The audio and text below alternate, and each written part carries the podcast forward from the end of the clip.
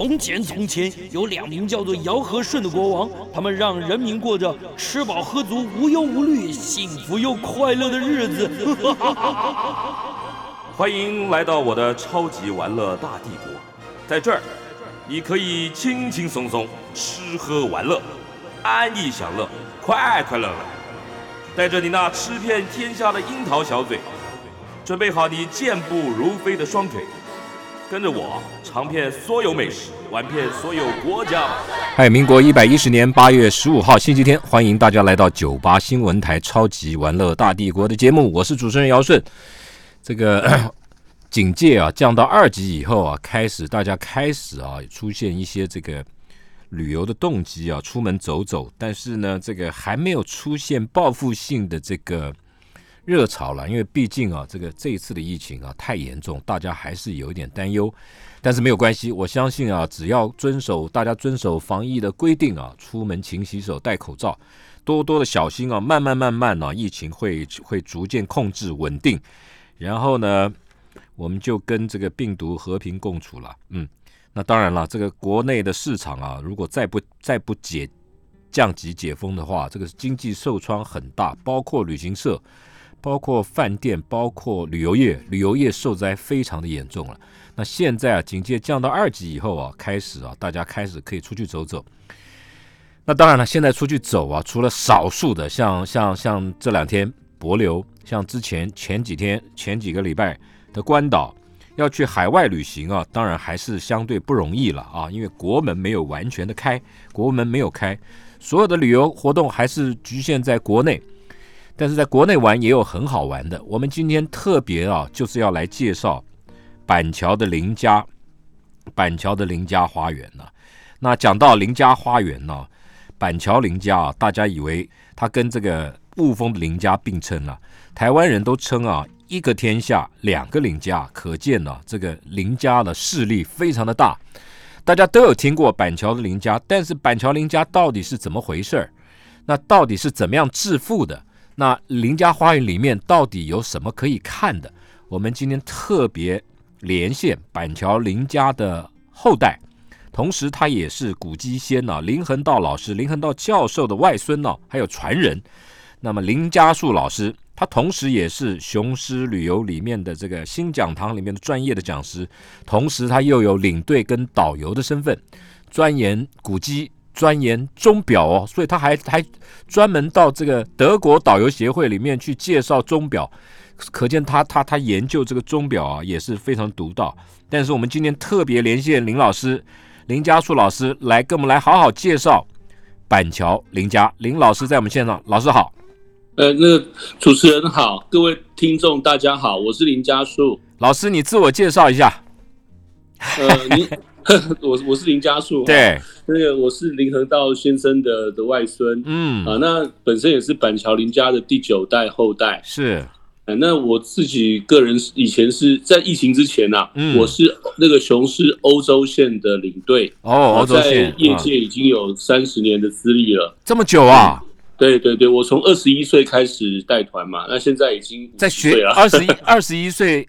哦，那你还是比我小十岁，二十一岁，二十一岁就带团，那时候还在念书哎。那那时候念大学的时候有带国内旅游啊，所以所以我我在对我在念大学的时候就已经常常带人家去看林家花园了。所以你有导游证，也有领队执照，都有，对不对？有有有，好厉害啊！好厉害，最基本的啦啊，这是最基本的。那那现在 现在应该都要带大家看，你自己又是林家花园的后代，特别带大家导览介绍林家花园的时候，特别有感觉吧？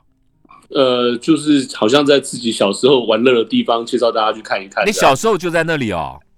呃，很小的时候，阿公常带我去看林家花园的废墟，哦，因为那时候还是以颓圮状态，真的啊。民国八十六年以后才整个修复起来。哦，OK，你因为因为这个林恒道老师老教授啊，他非常的这个专业。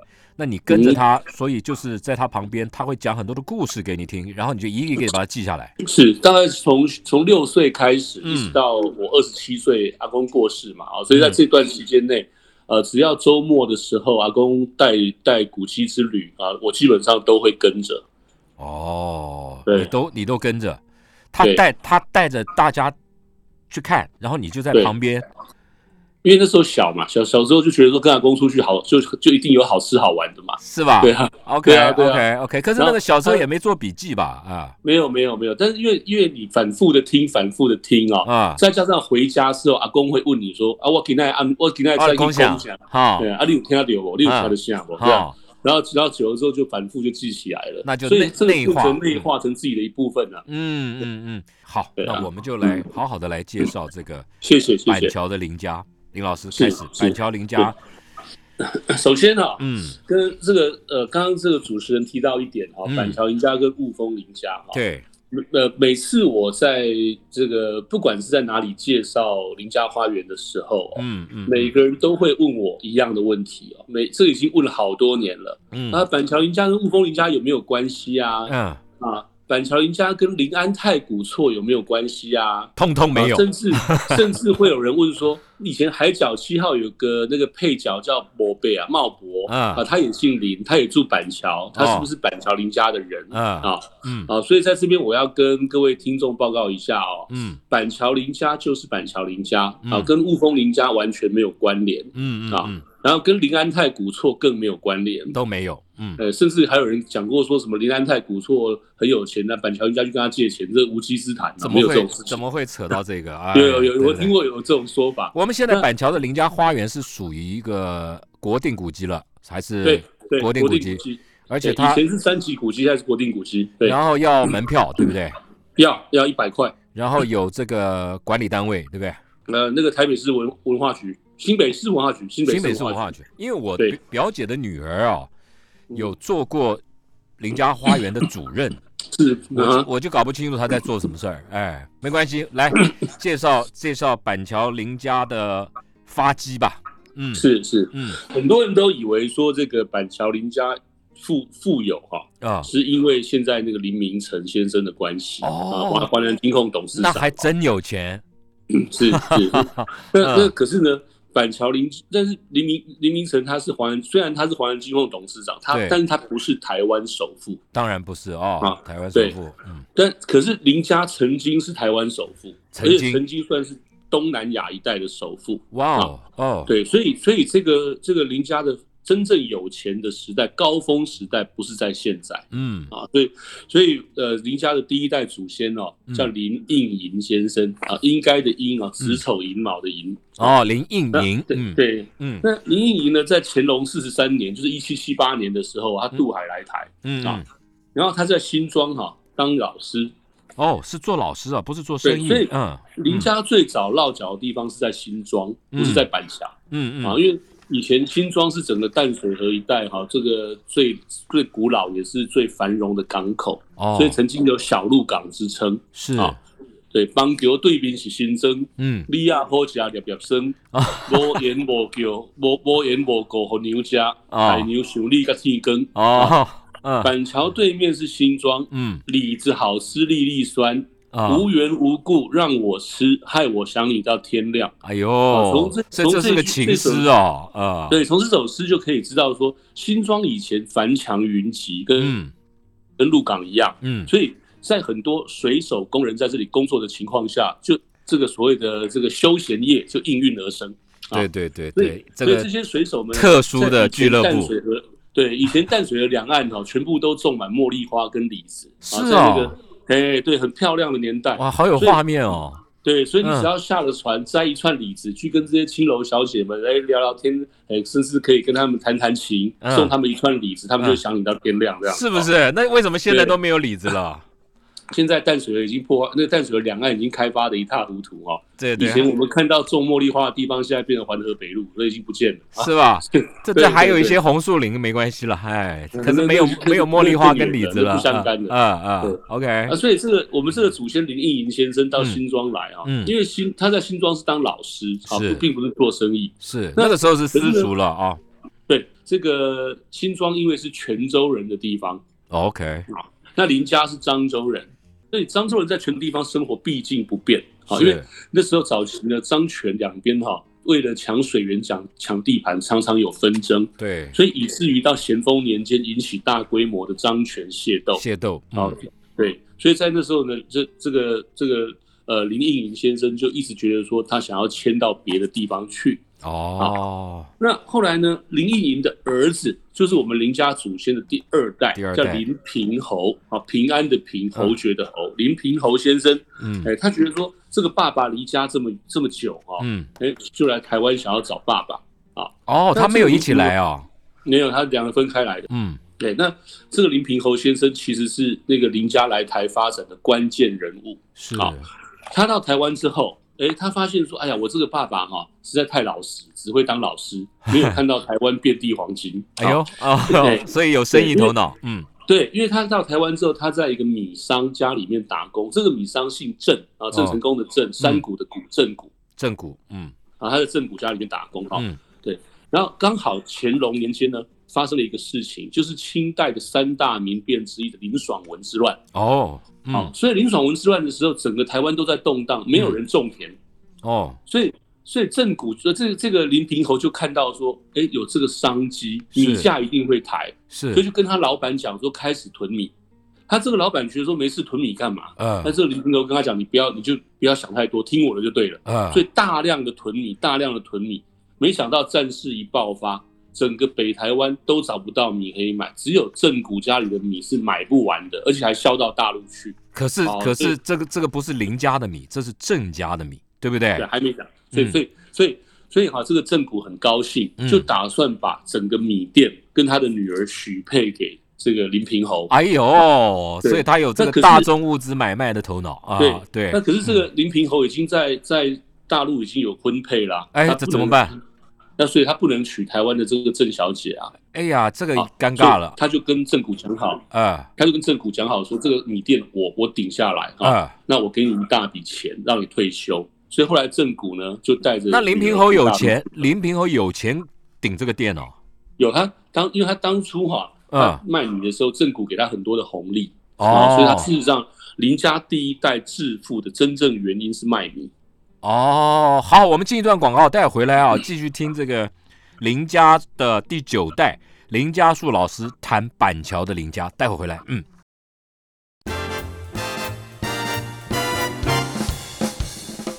来，我们继续跟板桥林家的第九代林家树老师，他同时也是雄狮旅游专业的欧洲线领队啊，同时他也是台湾这个古迹导览的导游，对于古迹文化、历史，还有钟表，还有欧洲的这些这些行程啊，都有都很有研究。老师继续跟我们讲故事，讲下去哦，好好听哦，啊，然后这个林平侯先生哈，嗯我们的这个祖先林平侯先生啊，嗯他卖米致富之后，哎、嗯要怎么样让米更便宜才可以卖更多？很简单嘛，哦就是要把地买下来自己种嘛。种稻，嗯对，所以、嗯所以他后来开始大量买地哦啊，大量买地。嗯，那这个林林平侯买地哈，一路买到新庄综合这么多，哇。哦买很多很多哈。啊，那所以所以那时候呢，就有很多的佃农来帮林家种地，耕田，嗯。所以所以我们只要在地在这个田地上面插一支旗，上面写个林啊，哎大家就知道说，哎，这是林家的地啊，不要不能随便动啊。哎呦。啊，，所以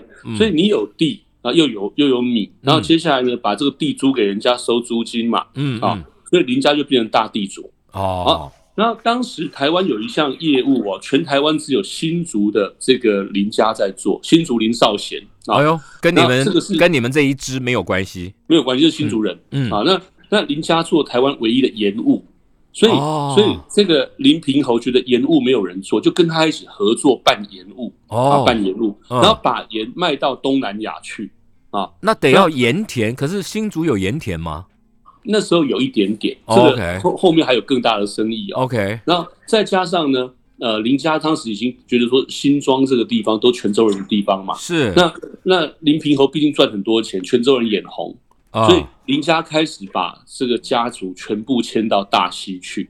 哦，到大溪啊，对，所以我们真正的主错就发迹的地方其实是在大溪，不是板桥。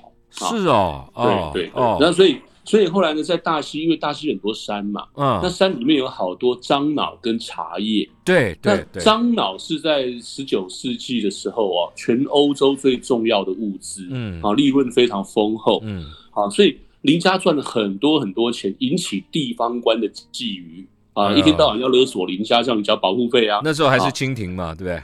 对对，那时候清代的时候，嗯然后嗯。所以这时候啊，你要怎么样才能制衡这些官员呢？这只有以官治官，所以哦林平侯就嗯。用捐官的方式嗯，到广西去当了柳州知府。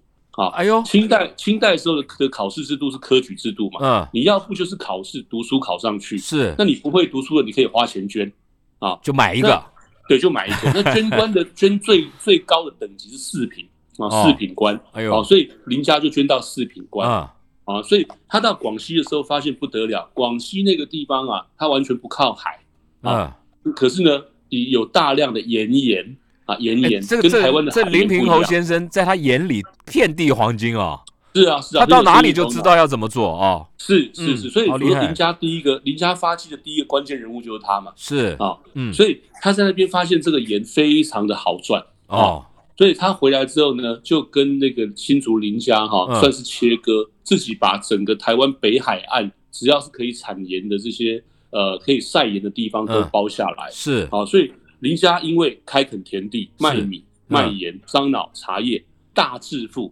所以开始开办台湾最早的银行，就是钱庄啊啊，就是钱庄。啊，所以林家那时候哈、因为要收租的关系，因为地太多嘛，是到处要收租嘛，是啊，所以在每个地方就设立租管。啊，叫租管啊，对，租管就是专门让我们收租，把钱放在那边暂存的地方的租哎管。呦哎呦好，那还是要有还是要有保全，要有武力啊，要不然太危险了是是是，啊。所以后来林家有很多的兵勇啊。啊，所以，所以我们在参观林家花园的时候，哈，是。林家花园有个三落旧大厝啊，嗯。这个三落旧大错前面有个半月池啊，半月池旁边有停车场，现在叫林园停车场啊，是，那个地方就以前的租管。嗯，然后哦。那个半月池的功能就是林家以前拿来洗白银的，你就知道那白银有多少要洗，啊对用来洗白银的。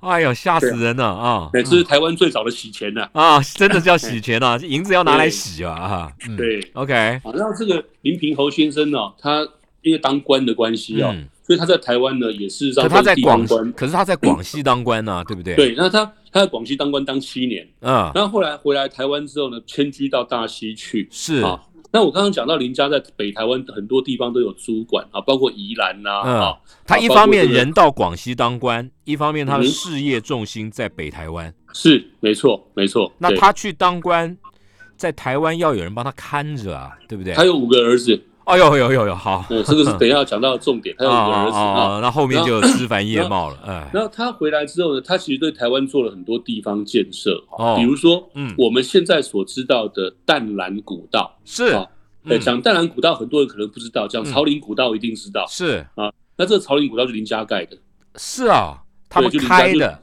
对就是我们林家林家开的哈。是哦，然后个这再来呢个践行必经之路，嗯，嗯对对，嗯然后这个大溪古城啊，大溪古城是一八二四年的时候林家盖的，哎呦，哦，然后凤凤山城也是林家盖的，是啊，淡水厅城也是林家盖的哎呦，啊，所以所以林平侯事实上在在在林家的家族算是第一个巅峰。嗯啊嗯，那后来呢，林平侯呢，他有五个儿子，是啊，这五个儿子里面呢，都同一个吗其？中嗯，都同一个吗？同一个哦娘？不是不是不是不是，嗯这五个儿子里面哈，其中老三跟老五啊嗯是那个亲生的，就是大太太生的，是啊。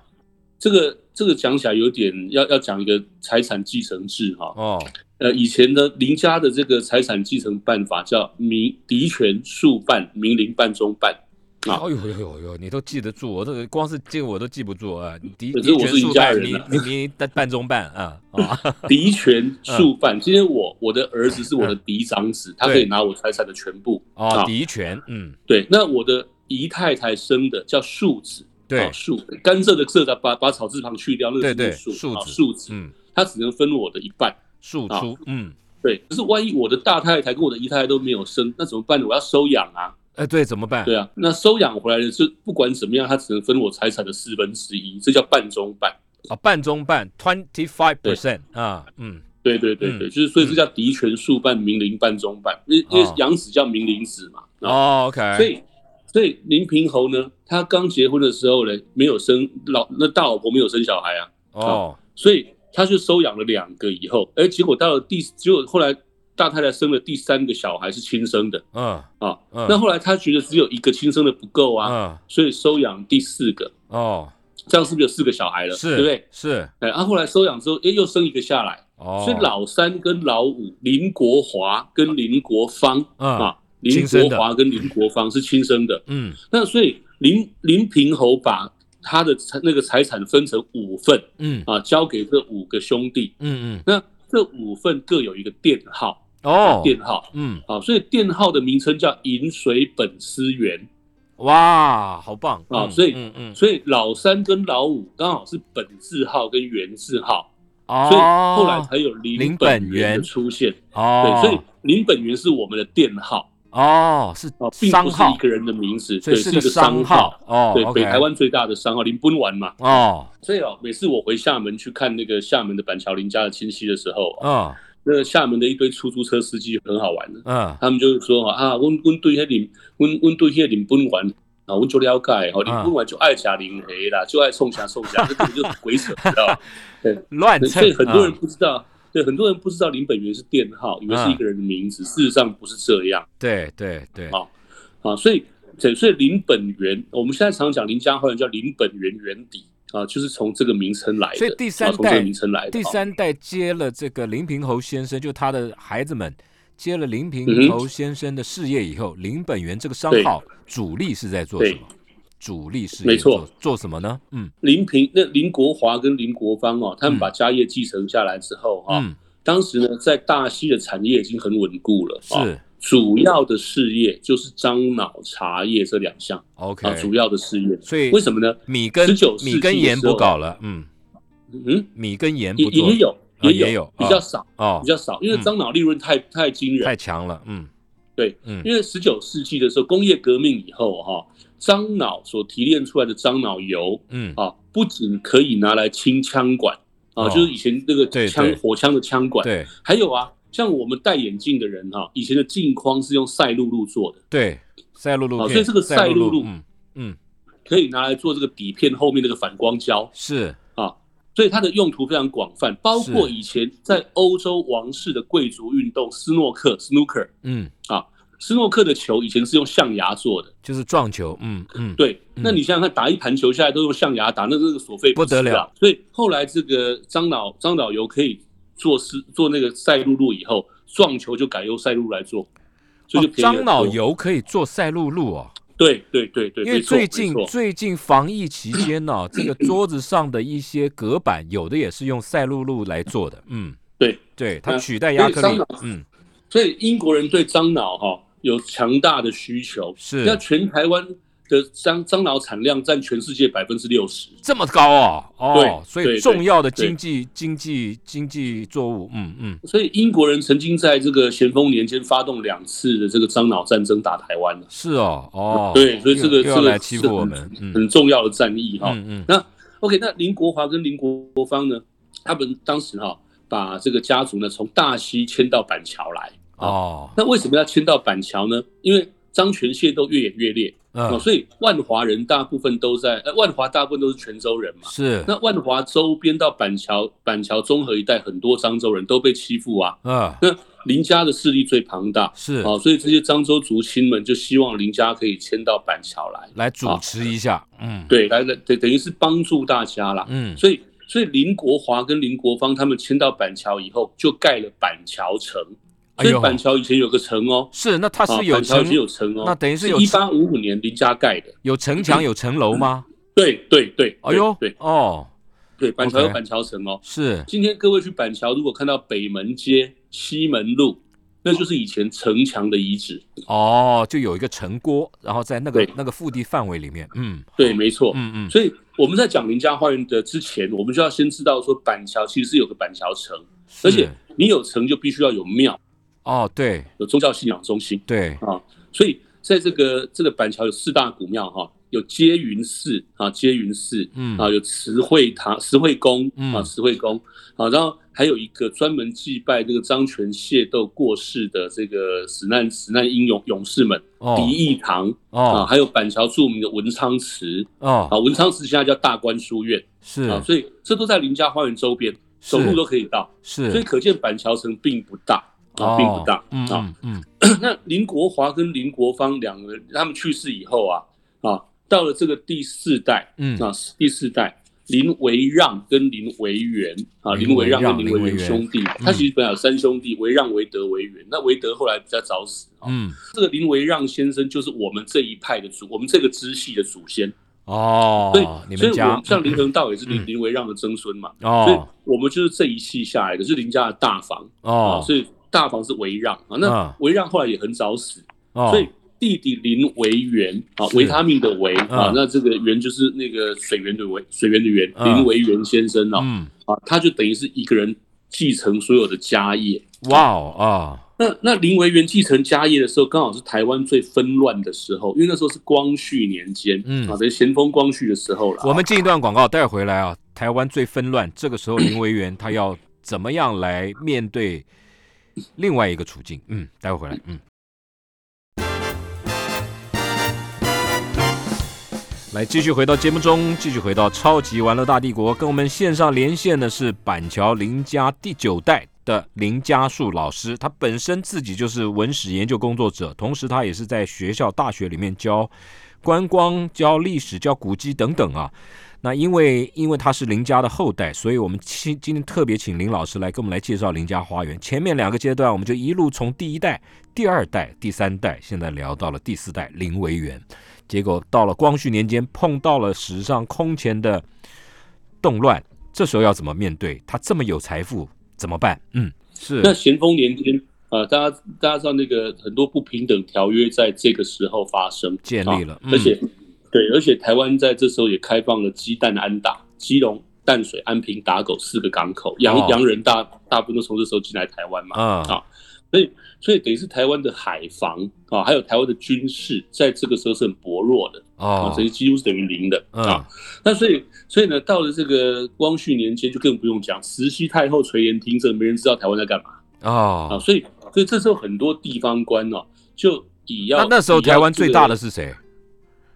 那那本来是那个那个福建巡抚啊，丁日昌，嗯嗯，然后后来才是刘铭传。哦，OK。嗯，对，嗯，然后那这个当时这个福建巡抚就以这个台湾海防的建设为名，哈，是，然后就跟林家讲，嗯，啊，如果你们林家想要跟朝廷的关系要好的话，啊，请你捐一点钱出来建设台湾，啊，又是政商关系。在光绪二年的时候，就一八七六年的时候啊，林皮林林维元啊，嗯，就先捐了五十万两，啊，五十万两，那时候都还是白银，嗯，呃，以那个时候来讲啊，一个。农夫一个月的薪水大概是两两，他一两白银了，一两，所以他捐了五十万两，他捐五五十万啊。好，那 OK，你捐了五十万两之后嘞，啊，这个清廷就给你个官嘛，又有个官，太常侍卿，就只是你捐就有官了嘛。嗯，那那林维元哈，为了要跟官厅交好，嗯，啊，必须要有一个招待所，又得花钱，哎，对，所以他就开始盖了五落新大厝。啊，五落新大厝，跟那他他事实上迁到板桥之后，他已经开始盖三落大厝，那是咸丰年间，那是那是他他那个老爸那时代的事情啊，嗯，已经开始盖三落大厝了，嗯，所以所以林家花园一开始先有三，先一开始先三落。主管，先有先有主管，主管旁边是三落大错，是。啊，三落大错之后才是五落大错，是啊，所以很多人说现在去林家花园看起来觉得花园很小，没有雾峰林家那么大。事实上，我们本来的面积跟雾峰林家比起来差不多。哦。那只不过是后来哈，那个五落大厝拆除了啊，就把它卖掉了，所以现在整个面积变得很小。老师，那个落是指院落的意思，对不对？对，嗯，呃，我们如果从一个土古建筑进去哈，嗯，第一进、第二进、第三进是啊，这里称之为第一落、第二落、第三落，就是进进就是落啊。对，所以林家花园呢有一个。很很优美的一个一个描述，就是说大错三落百二门，庭院深深深几许，啊是这样来，嗯嗯嗯嗯。那他因为林维园需要招待所，好，所以他先有了三落大厝给族人住，嗯，然后接下来建五落大厝也是给族人住，是，然后白花厅是要拿来招待的，哦，那可是呢，这时候刘铭传要盖台北城啊，是。所以也也找到板桥人家，希望你捐一点钱。又来了，哎呀，对，捐不完啊！大家知道哦建林家花园呢，啊，花了五十万两白银哦，是。五十万两哦，是。那可是建台北城只花二十万两哦，啊，只有二十万两。哎哎，所以所以林家花园那时候就很多研究人就讲说，可能林家那时候很有钱，被骗了很多钱，因为事实上那个花园的建材格式没有大陆那么精美，哎。哦，，也有人这样说，就被哦。被人家黑了啊。对，嗯。所以林维源捐钱盖台北城，跟刘铭传谈好一个条件。嗯，啊，这个我们林家的人出入哈、如果从西门，因为我要回板桥要从西门嘛，是。啊西门就是现在这个成都路了，是。大家应该有印象嘛哈、有有。那从那边要经过康定路才能够过华江桥回来啊。是，对不对？是。他，说如果我走这边刚好经过泉州人的地方被他抢怎么办？怎么办？啊所以所以这个刘铭传就答应林家，那我们让林家开一个林家专属的城门来走。啊哎呦，所以这个门就叫做小南门。啊，所以哦，所以这个小南门，你现在想现在的道路哈，它直接出来经过县民大道，对，然后县民大道过去就到板桥了，所以完全不用经过邦港啊，所以是我们我现在就在想环河南路跟这个叫什么那条路叫什么？就是有高架桥连过去嘛啊，桂林路，桂林路对啊啊，OK，对嗯对啊。嗯，好，所以所以这个板桥，所以我们现在讲这个台北城的建设，林家也有捐钱。是，好，所以你哎看，呦从我刚刚讲的哈，从我刚刚讲一开始讲的淡蓝古道，啊是，然后再来新庄城、淡水厅城嗯啊、板桥城嗯到台北城嗯到新竹城，这都林家盖的。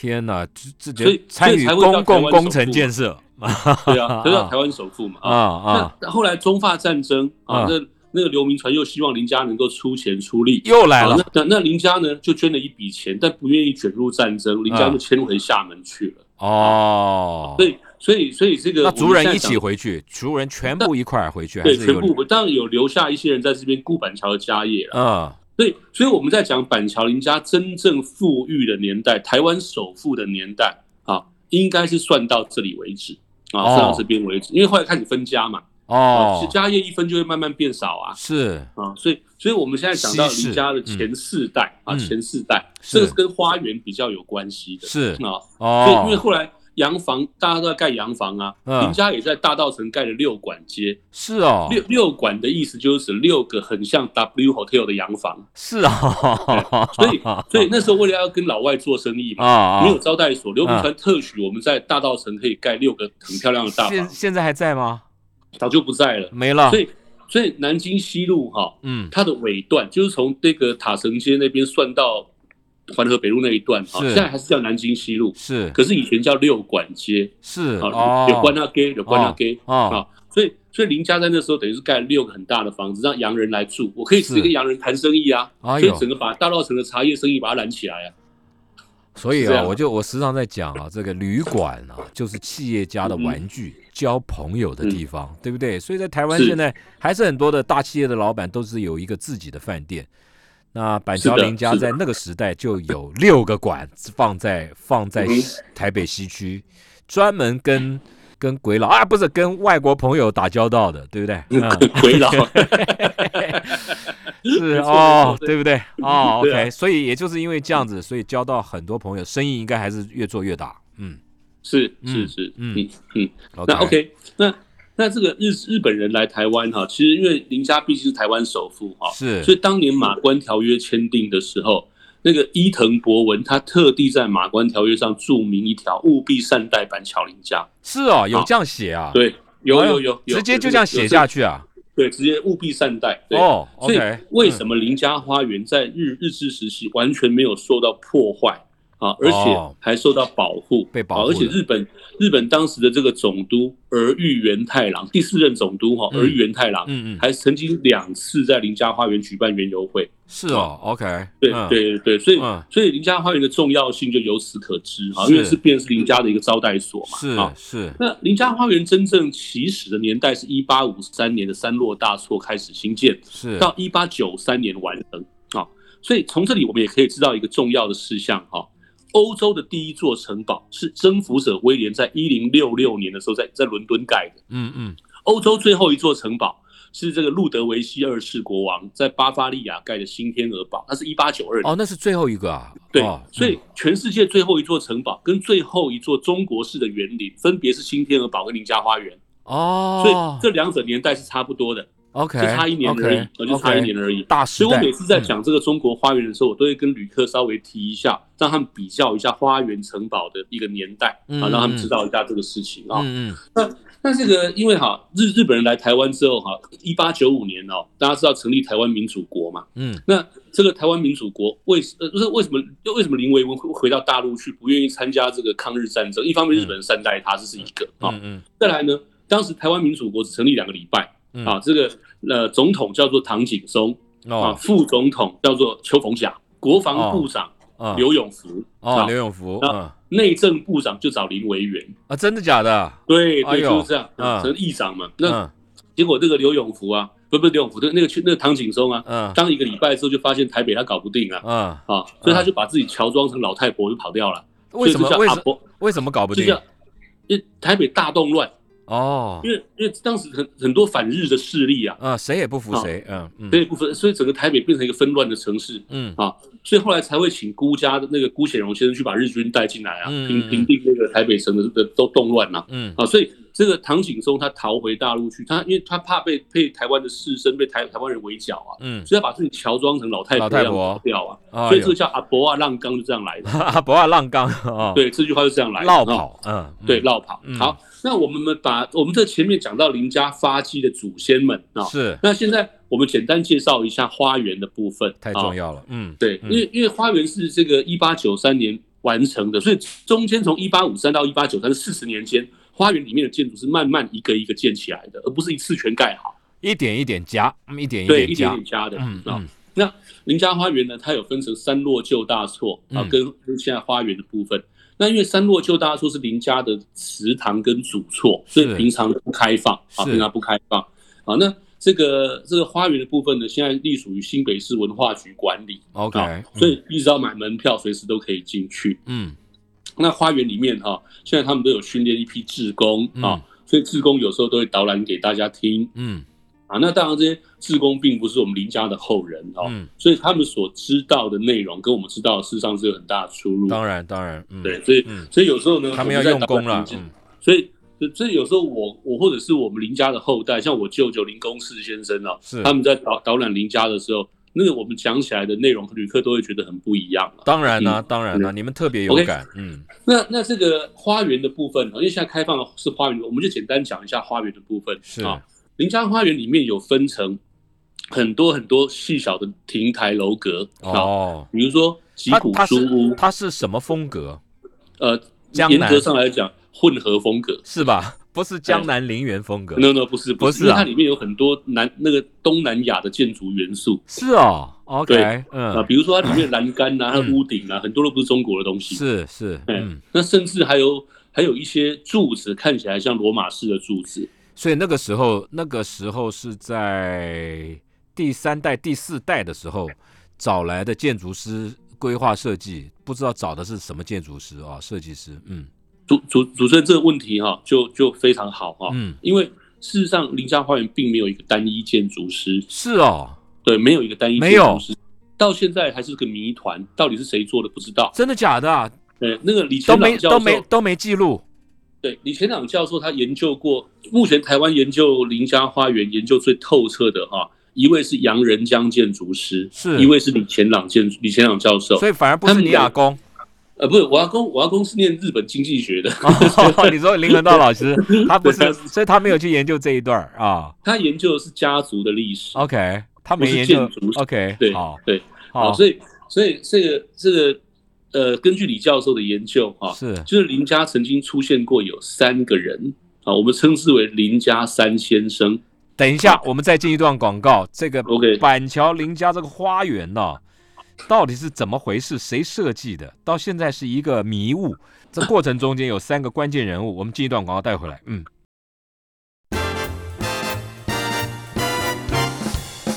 来，继续回到超级玩乐大帝国的节目，我们继续跟着板桥林家的第九代的子孙啊，林家树老师啊，来讲板桥林家。现在就讲到了林家花园，前面讲的是林家的历史。大家有没有觉得我们的节目真的是很好听啊？就算你没有看到画面，但是这些专业的老师、专业的这些讲师，透过他们的这个描述，其实你的脑海里面一幅一幅的画面呢、不断的涌现在眼前，而且配合着历史的故事，听起来兴味盎然。我们继续跟林老师继续听下去。老师，嗯那我们刚刚讲到这个林家花园哈、嗯所以林家花园呢，它有它里面哈、有很多功能性的建筑啊，比如说集古书屋，就是林家的人读书的地方，有哦有一点 library 古图书馆。哦，你在花园里面招待贵宾，当然要听戏嘛，是对所以它有分大戏台、小戏台，哦，所以哎，大它的戏台是在上比较高的，对不对？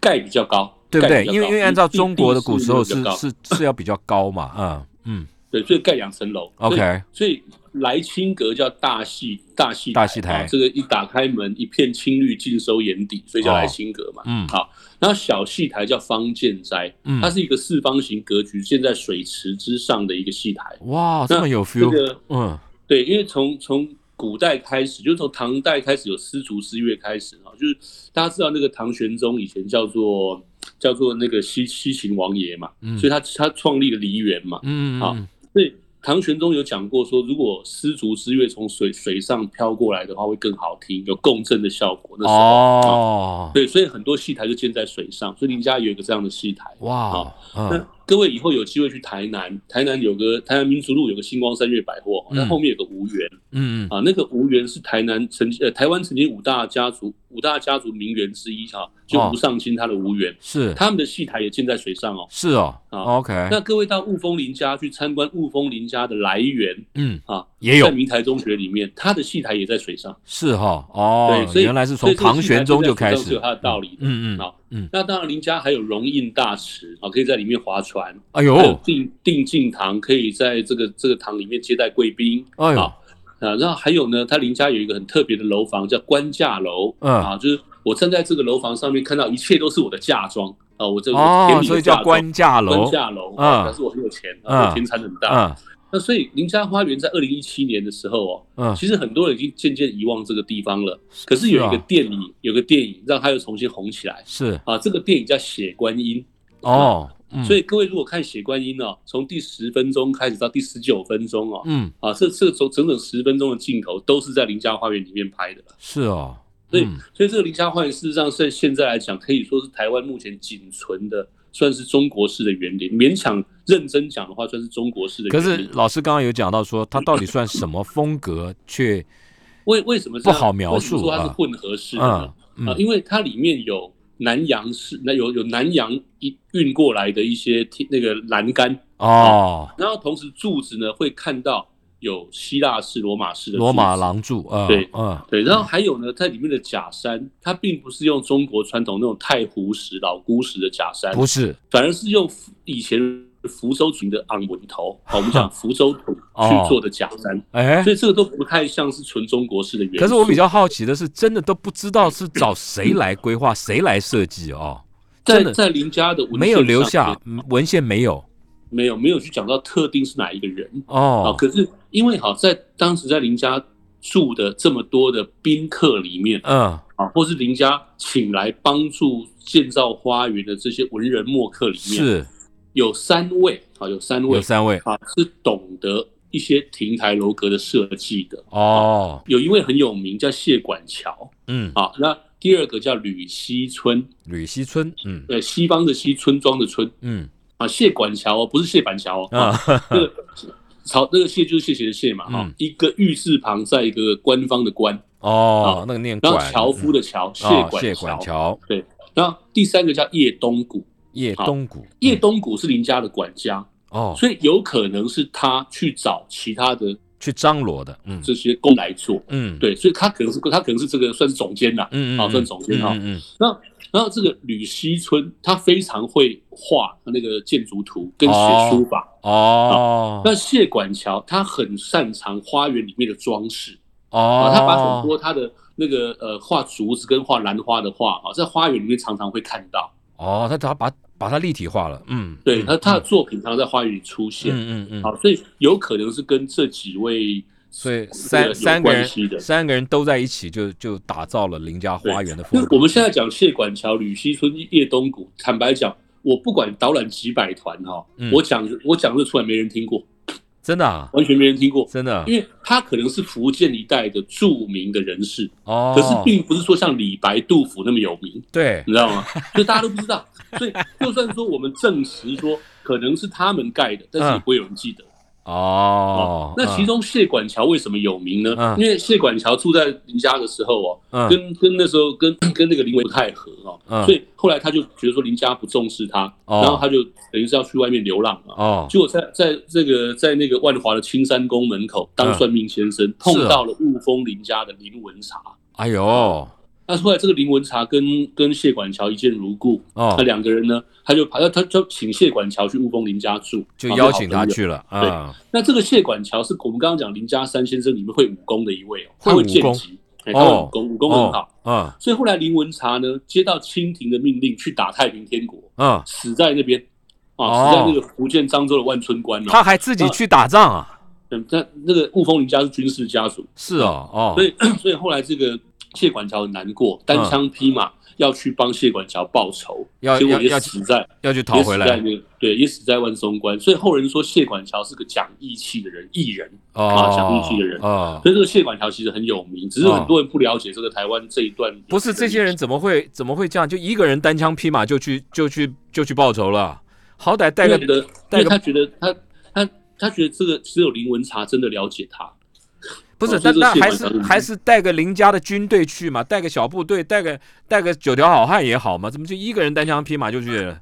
因为那时候林家的那个林文茶的人林朝栋哈、啊，还没有成气候，哦所以林家的两千兵都被林文茶带走了，所以他没有办法。对，哦这个所以这雾峰林家这段历史是很可歌可泣的。真的。对对对对，哦嗯，老师，那我们现在啊，最后一点点时间呢、我们到到林家花园参观的时候啊，去揽胜的时候，你给我们什么样，比如说礼仪上面的建议啊，或是如果说我今天时间有限，我们应该抱着什么样的心情、什么样的态度去去参访林家花园？嗯，去呃到林家花园主要哈、就是拍照啦，是因为它那里面的景啊、嗯，你要体会那个空间曲折，也就是说，我从 A 点到 B 点，本来一分钟可以走到，是，哎，可是它有很多的凉亭，很多的这个走廊，哦。它故意把空间曲折起来，哦。你可能要走五分钟、六分钟，哦，所以你要去体会这种园林的特色。是。第二个要看邻家的漏窗，那个漏窗窗哦户哈，啊那墙壁上的窗户故意做没有玻璃，但是可以看到对面去，是叫漏窗或花窗。哦。啊啊，所以啊林家花园的花窗里面有七十六种，全台最多。哎呦，比啊中正纪念堂那个还多啊。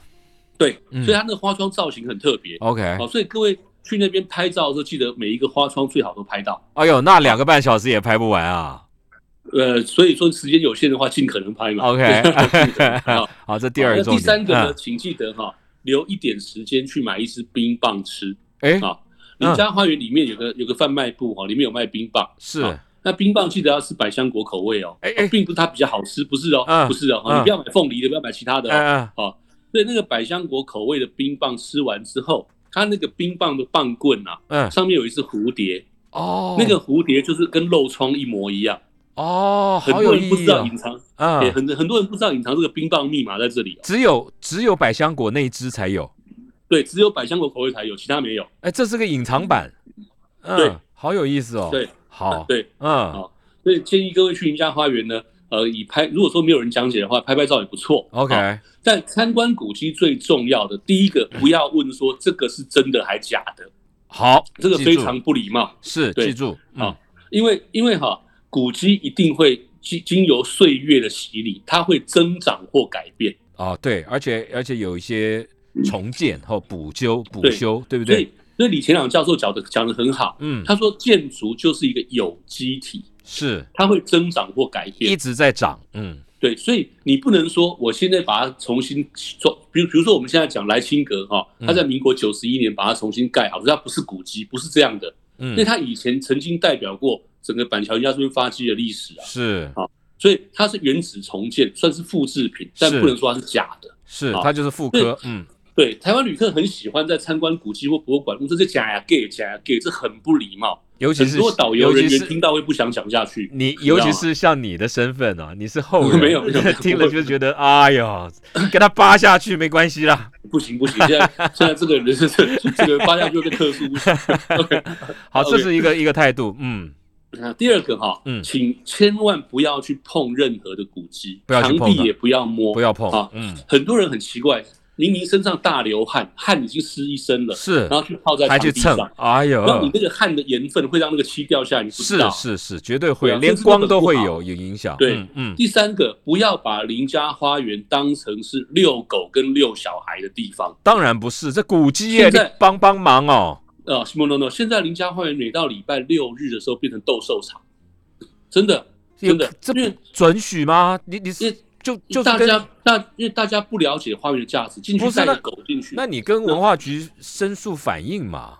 这文化古迹耶，对文化局说现在哈林家花园它有办公园的性质，所以没办法，你知道吗？这是政府规定的啊。哦，那好后，，然后很多很多人呢，礼拜礼拜天去里面呢，带小孩在里面跑来跑去啊，让小让小孩去打破那个水缸，跟司马光一样，有够真的假？还打打破水缸，有有有有，那要赔啊！古迹耶，啊他不赔啊，他觉得你你不应该把水缸放在这里啊。所以台湾人参观古迹的这种意识远远落后欧洲几百年，啊，对礼貌方面是完全不行。这要尊重历史，而且这个是文物。然后在古迹里面给你野餐呐、哦在那边把那个什么瓦斯炉拿出来煮烧酒鸡啊，你你这个会气死。你五样不样？无样，无样。对，然后哦这很里面里里面那林家花园那些管理员出来跟我们讲说不能在这边煮食，他还骂人，还说这里这么空旷，只有我一桌，什么关系？嗯，这样，这这不抓起来关啊？呃你是所以没办法，破不，这个有古迹管理保护 保护的，这个有有有有法令的吧？哎，这个大哥，如果这个 有法令就不会有人犯罪的话，台湾现在就世界太平，对不对？好了好了好了，听众朋友，我们节目时间已经超过了，今天非常的过瘾啊，非常的高兴。板桥林家的第九代。第九代后代啊，林家树老师啊，他同时也是在学校、大学里面教书，同时也是雄狮新讲堂的讲师，同时也是雄狮欧洲线的领队，台湾古迹的导游啊，他有很多的身份。今天透过林老师的解说，大家是不是对板桥林家有了更深的认识？以前只是觉得说板桥有一个有钱的人，他不是一个有钱的人，他是世代相传，然后然后建立起来的一个辉煌的历史。今天非常谢谢老师，老师你有没有脸书？大家可以在上面看到你的著作或是你的分享。呃，我的脸书只有放表的东西，真的吗没有没有什么别的东西，没没有没有这些古迹啊？没有没有，我很少在写古迹的文章。是吗？OK，我大部分都是放是放一些比较专业钟表的东西，很多人看不懂啊。是，啊，那那那到哪里去听你你讲故事呢？呃，如果方便的话，可以在新月讲堂跟新讲堂，特别是新讲堂哦，是这是我们雄狮集团哦、嗯办的非常成功的讲堂。是那我我下一次会，我下一次演讲的主题是九月二十五号哈、是有这个林恒道先生的专题，好的林恒道的一生，讲你的阿公。对嗯对对对，好那新新讲堂还有这个新新月讲堂这些地方都有，好都有。听众朋友，我们今天真的很高兴，大家有没有觉得《超级玩乐的大帝国》的节目真的很好听？主要的原因都是要感谢这些专业的来宾、专业的老师带给我们愉快的周末。今天谢谢林老师跟我们连线，谢谢，拜拜，谢谢姚大哥，谢谢嗯，拜拜。